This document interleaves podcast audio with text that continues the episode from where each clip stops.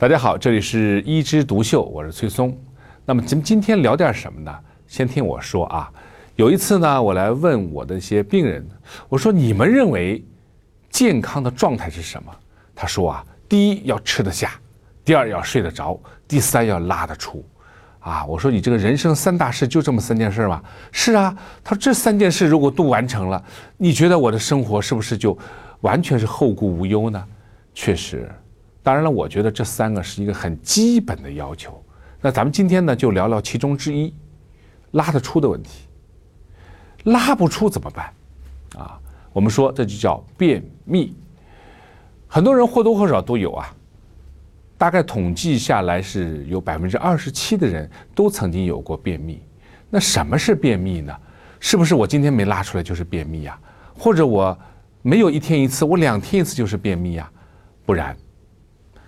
我们不能以次数，而是说你每次大便是不是排便非常的困难，非常的费时，大便非常干结，确实已经是几天乃至一周一次啊。有时候呢，病大便病到后来便血啊，或者出现肛裂，如果有这些情况，那就是真正的便秘了。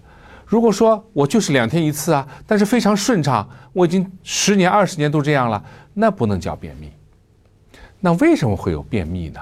这就和我们整个的消化道有关。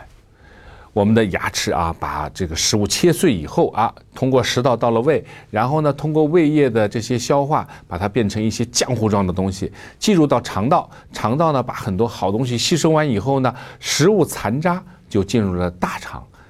进入大肠以后，哎，我们把剩下的那些有用的东西，包括水分，一点点吸收，最后形成一条一条的食物残渣，就是粪便。排出体外，这个过程当中，特别是在大肠，它如果蠕动的太慢，啊，或者各种各样的原因让它没有办法很快的蠕动，它就会出现便秘。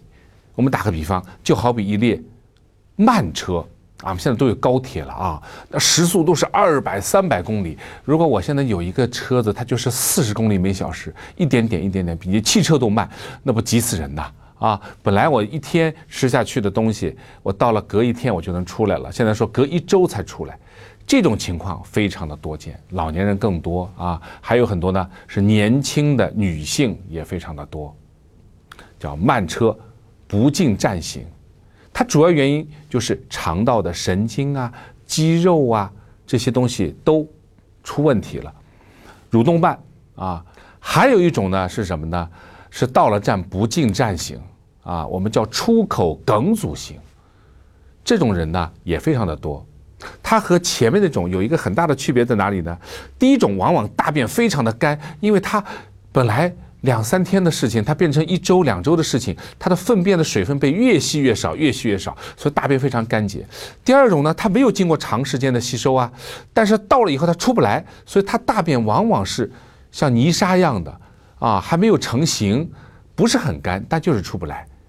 第一，由于局部的解剖异常，啊，它比人家这个地方多拐个弯儿啊啊，这里面长了个什么痔疮啊，长了这个息肉啊，它堵住了，不太好出来。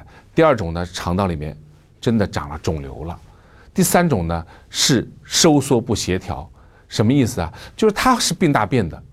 我们病大便应该是这样：腹肌加压，用力加压。然后呢，盆底肌加压，但是肛门要放松。但是这些病人往往是什么呢？他一用力，他把肛门也收缩起来了，所以他越用力越出不来，收缩不协调性，这变成了出口梗阻啊。所以我们说，便秘大多数都属于这两种形状。那知道了原理以后啊，那对于我们普通人来说，如果你有了便秘，我给你的第一个建议呢，还是做肠镜。因为你得排除啊，排除里面到底有没有肿瘤啊，有没有其他的问题呀？先排除以后，自己心里就放心了。特别是那些排便习惯突然改变的人，比如说本来每天都挺好的，或者两天一次，或者一天一次，突然变三天一次了，五天一次了，大便越来越细了，有时候大便还沾点血了，要当心，肠道肿瘤就是从大便的习惯开始的。那做肠镜马上能明白这个事儿了。那如果肠镜做出来没有什么事情，是功能性的便秘怎么办呢？这时候我要告诉你，你可以有很多选择啊。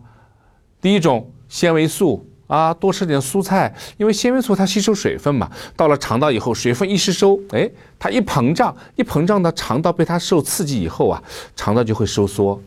第二种呢，啊，中药的麻子仁丸啊，还有开塞露啊，它什么呢？就是植物油或者矿油，它可以软化大便，让你能够顺利的出来。第三种呢，就是叫渗透性的东西。你听起来渗透性是不是觉得啊，好像这个名词太专业？那我说你吃蜂蜜懂吗？蜂蜜是很甜的东西，它到了肠道以后，它会吸收外面的水分，进入肠道，哎，让肠道里有水分以后也容易通便。除了蜂蜜以外呢，我们还有什么？乳果糖啊，还有做肠镜之前吃那些药，都是渗透性的泻药。啊，当然我不主张你用那些刺激性的番泻叶啊、大黄啊。如果是临时用一下没关系，长期用啊，这个肠道会变黑，叫结肠黑变病，还有癌变的可能啊。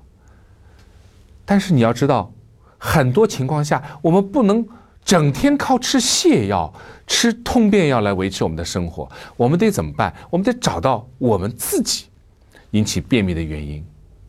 我发现很多白领女性最大的原因是排便习惯不良。你要知道，人一天当中，我们的直肠就是肛门啊，它有几次收缩很快的时期。这个时候它一收缩，我们就有便意。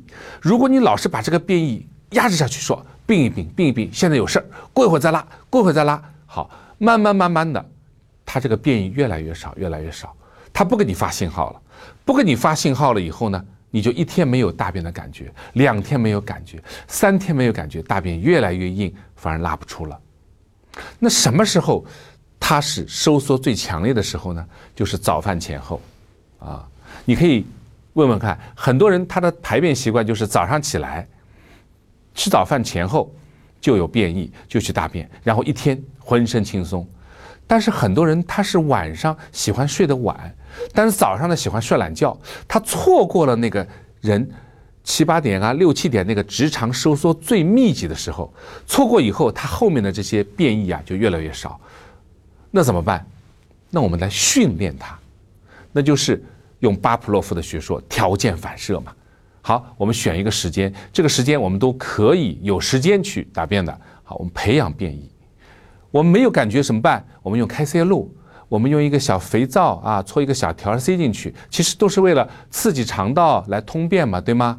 哎，进去以后呢，我们每天这个时候这个点儿，哎，我们打开塞露去拉一次，拉不出没关系啊，蹲一会儿，然后呢，第二天再来，慢慢慢慢的到这个点儿啊，这个肠子说，哎，我需要收缩一下了，我要排便一下了，把这个排便的习惯养成以后，你的便秘就可能好。